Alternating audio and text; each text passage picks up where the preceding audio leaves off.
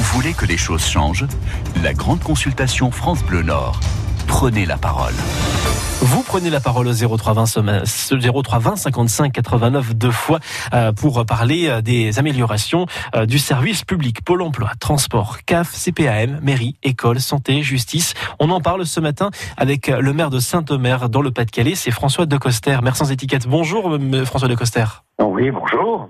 Monsieur le maire, est-ce que chez vous, à Saint-Omer, dans le Pas-de-Calais, vous êtes satisfait et vos administrés sont satisfaits euh, des services de public dits, de proximité euh, qu'on vient d'évoquer? Sur la question des, services publics, euh, on doit réfléchir ensemble sur la manière en fait d'assurer plus de fluidité, plus d'accessibilité. Plus de fluidité, euh, c'est de répondre aussi euh, aux nouvelles habitudes de vie et puis de faire en sorte qu'on puisse proposer que les services publics soient euh, ouverts au moment où finalement les citoyens ont le temps. Donc c'est-à-dire changer les horaires des, administrations notamment? Exactement. C'est quelque chose que nous avons fait sur la mairie de Saint-Omer en essayant de pouvoir ajuster les choses, par exemple en ouvrant plus tard le soir, une fois par semaine, pour faire en sorte que ben, les citoyens puissent venir au moment où ils ne, sont plus au travail. Ça, c'est une première chose. Euh, faire en sorte également qu'on puisse développer euh, les procédures euh, électroniques plus facilement, pour, au lieu de se demander de venir deux fois, par exemple pour déposer une demande, de pouvoir l'envoyer une seule fois. Faire des démarches en ligne. Alors ça, c'est une chose qui s'est beaucoup développée ces dernières années, mais je suis bien conscient que tout le monde n'a pas familier avec ces procédures en, ligne, et donc c'est la raison pour laquelle la réflexion sur les ouvertures, les heures d'ouverture est indispensable. Donc plus de, fluidité dans, dans l'accès aux administrations, c'est déjà le cas chez vous hein, à Saint-Omer. C'est le cas, euh, effectivement, euh, d'autant plus qu'on a été amené, nous, communes, euh, commune centre, à, réfléchir sur notre organisation, puisque nous avons récupéré des missions que l'État a déchargées vers nous. C'est notamment toutes les questions récentes des passeports. Les passeports, c'est venu... oui, aujourd'hui, on va les chercher en mairie, on remplit son formulaire en mairie, etc. Et c'était pas prévu et on a des toutes petites compensations pour le faire. Donc c'est vraiment venu alourdir euh, la charge sur les municipalités. Alors on, retient cette, cette, première euh, proposition euh, de fluidification hein, des, des, administrations et on va tout de suite, on, reviendra vers vous François Descoster, on va tout de suite accueillir peut-être un, premier auditeur Jean-Sébastien. Oui, on va à Ouani avec Denis. Bonjour Denis. Bonjour. Bonjour. Vous parlez de, de, de plus d'infos, de maintien des revenus pour les personnes handicapées. Expliquez-nous votre proposition. Voilà, donc en fait, j'ai réagi à Freddy euh, mardi qui expliquait euh, d'abord deux choses, qu'il qu'il été obligé tous les cinq ans de prouver qu'il était encore en situation de handicap. Euh, la secrétaire d'État Sophie Cluzel a annoncé en décembre que ça, se serait supprimé pour les personnes qui ont un handicap avéré et qui n'auront plus besoin de renouveler euh, comme ça tous les cinq ans leur dossier NDPH et euh, remettre en question leurs droits. Ça, c'est la première chose. Euh, ensuite, il y avait une seconde chose, c'est euh, la question de l'information. On s'aperçoit que beaucoup de personnes en situation de handicap ne connaissent pas leurs droits ou les connaissent peu. Donc, euh, moi, je pense que il y a un problème, je dirais, de diffusion de l'information. Bon, moi, je mets pas, je veux pas mettre le l'opprobre sur la NDPH ou autre, c'est pas la question.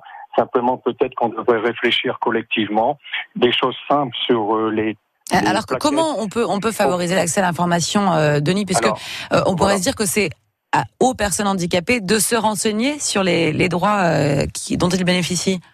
Bah écoutez, moi je travaille dans une association parentale, hein, mhm. l'Union départementale des associations un peu huit papillons blancs, les Pas-de-Calais. Les parents, quand ils ont un enfant en situation de handicap, ils sont perdus et ils savent pas à qui s'adresser. Donc il y a bien sûr Internet, tout le monde n'a pas accès à Internet ou, le manipule mal.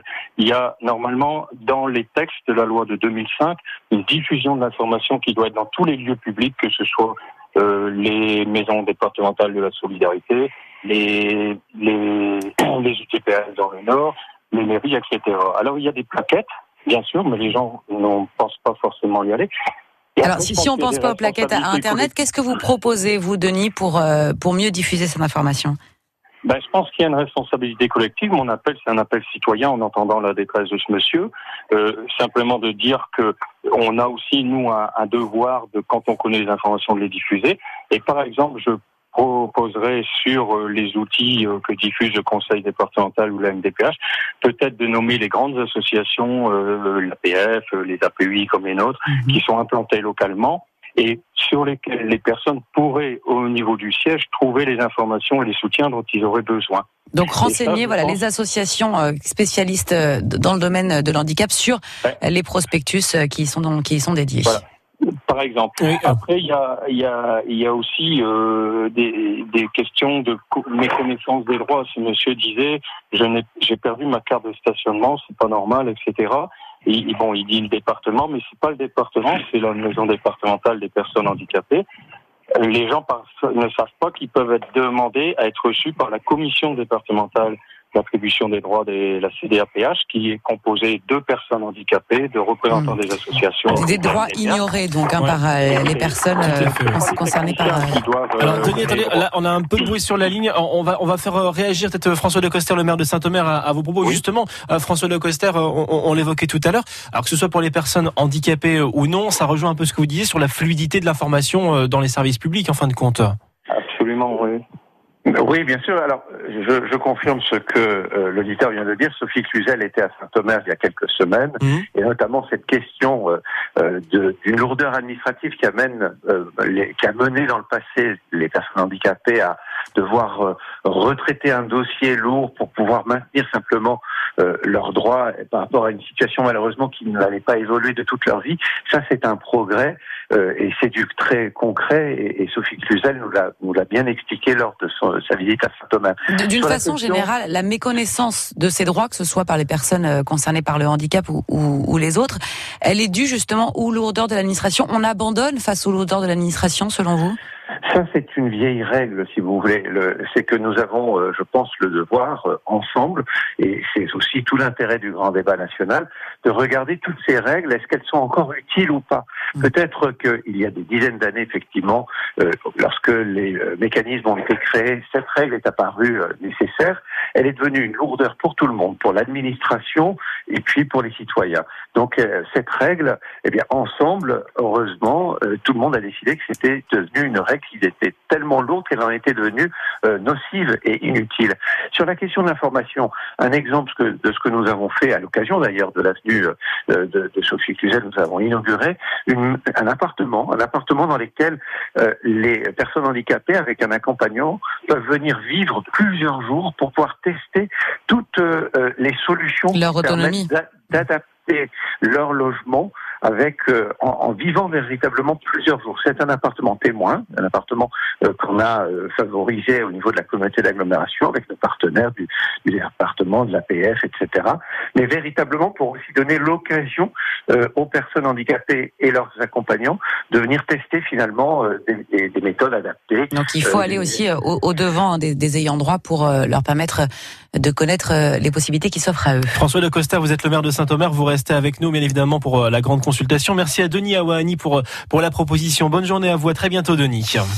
Pour participer à la grande consultation France Bleu Nord, 03 20 55 89 89. Alors on parlait justement de la fluidité de l'information entre les services euh, de services publics justement. Euh, François de Coster, vous êtes le maire euh, de, Saint-Omer dans le Pas-de-Calais. Je propose d'accueillir avec nous Sébastien qui est de Calais. Bonjour, Bonjour Sébastien. Bonjour. On est bien dans le thème justement, coordination entre les services, c'est un peu votre proposition aujourd'hui. Oui, voilà, parce qu'il y a quelques semaines, j'ai dû faire un, un renouvellement de CMU, bien que je sais que je n'y aurais pas le droit puisque je suis salarié. Et on va on m'a demandé mon avis d'imposition et mes fiches de paie. Alors que mon employeur... Pour, pour votre, votre couverture euh, maladie universelle, hein Voilà.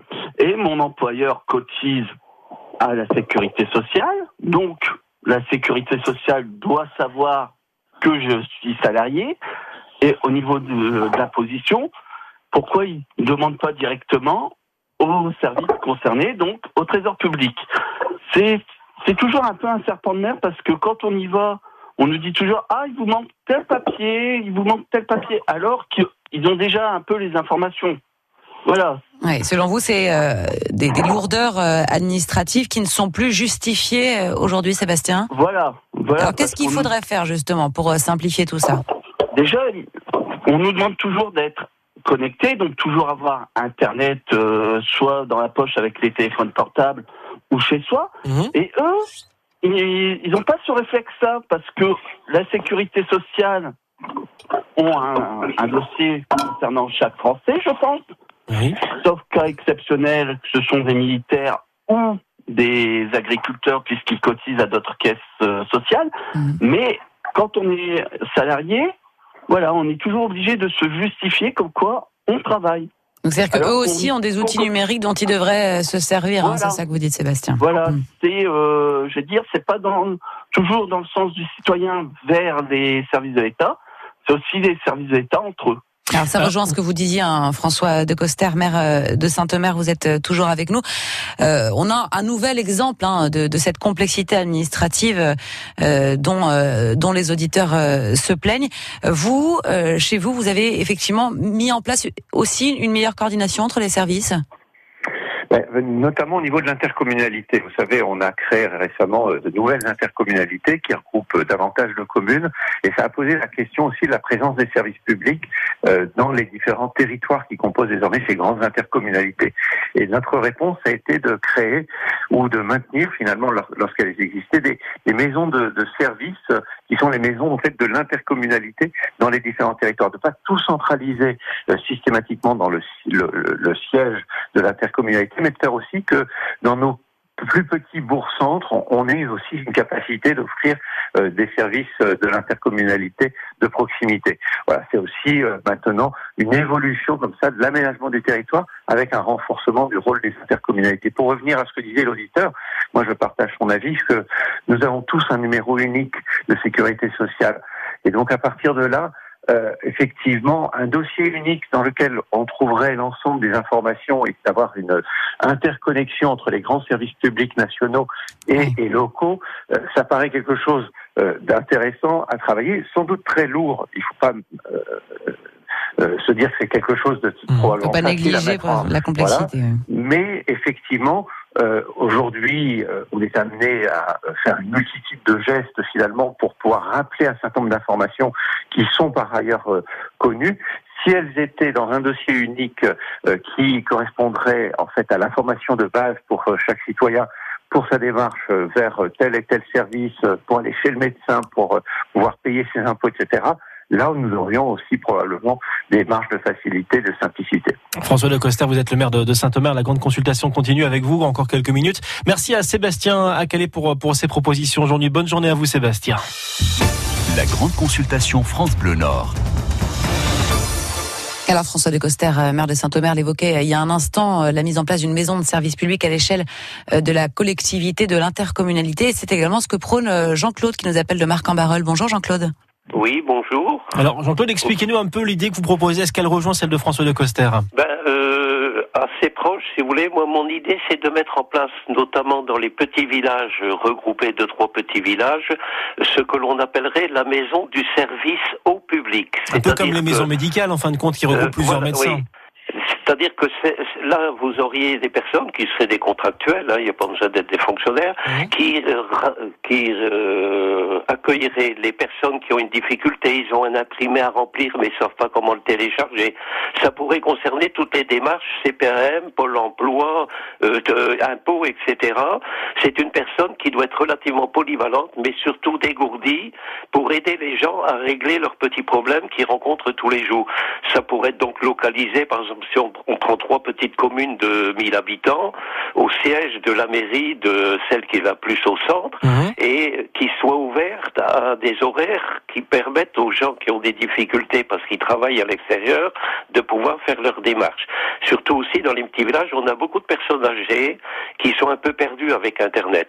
Ils doivent, alors on leur demande remplissez la primée Serfa 5330, ils savent même pas ce que c'est que Serfa.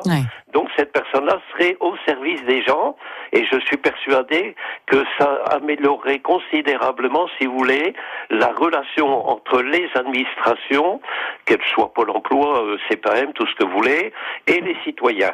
Est-ce que ça pose pas un problème, Jean-Claude, de, proximité si on réunit à un seul et même endroit une maison des, services publics? Ça veut dire que forcément c'est dans une seule et même commune et les autres euh, alentours sont forcément un petit peu euh, dépoilés des, des administrations qu'elles pouvaient avoir auparavant. Oui, mais aujourd'hui, de toute façon, les gens, s'ils veulent aller dans un service public existant, ils doivent parfois faire 20 kilomètres. Mhm. Donc, vous savez, dans les petits villages, même les personnes âgées n'ont pas peur de prendre leur voiture pour aller au village voisin. Par contre, s'ils doivent aller en ville, c'est une autre aventure. Il faut penser aussi à toutes ces personnes âgées qui sont complètement perdues. Moi-même, bon, j'approche peut-être 80 ans, mais quand on me dit remplissez le l'imprimer telle chose, ben je cafouille à l'ordinateur pendant trois quarts d'heure pour arriver à, le, télécharger, le remplir, etc. Je vous, l'assistance. Hein, je, vous rassure, Jean-Claude, hein, c'est pas une histoire d'âge. Certains formulaires sont parfois euh, très compliqués à remplir pour tout le monde. Merci Jean-Claude pour la proposition à Marc en dans la métropole illoise. Très bonne journée à vous. Merci. Et François de Coster, euh, maire de Saint-Omer, pour euh, conclure, voilà, les auditeurs qui euh, nous ont appelés ce matin se, se plaignent hein, des lourdeurs administratives, du millefeuille administratif. Ça vous étonne pas finalement, vous? Non, et je voudrais, si vous permettez, réagir à ce que Jean-Claude vient de dire, parce que précisément, c'est une question d'aménagement du territoire.